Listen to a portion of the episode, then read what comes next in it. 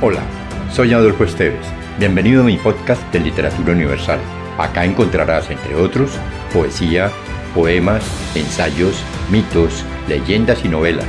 Relájate, atrévete y déjate llevar por el mundo de la imaginación y los sueños.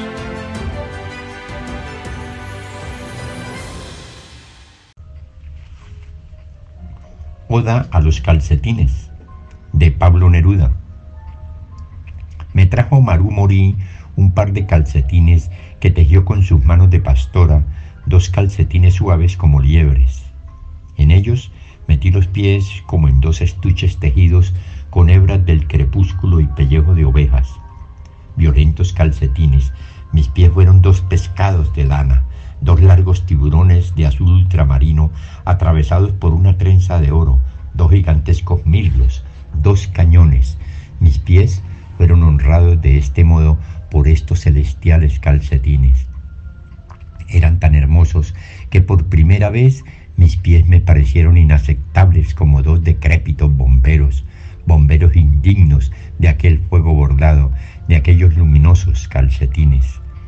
Sin embargo, resistí la tentación aguda de guardarlos, como los colegiales preservan las luciérnagas, como los eruditos coleccionan documentos sagrados resistí el impulso furioso de ponerlos en una jaula de oro y darles cada día alpiste y pulpa de melón rosado.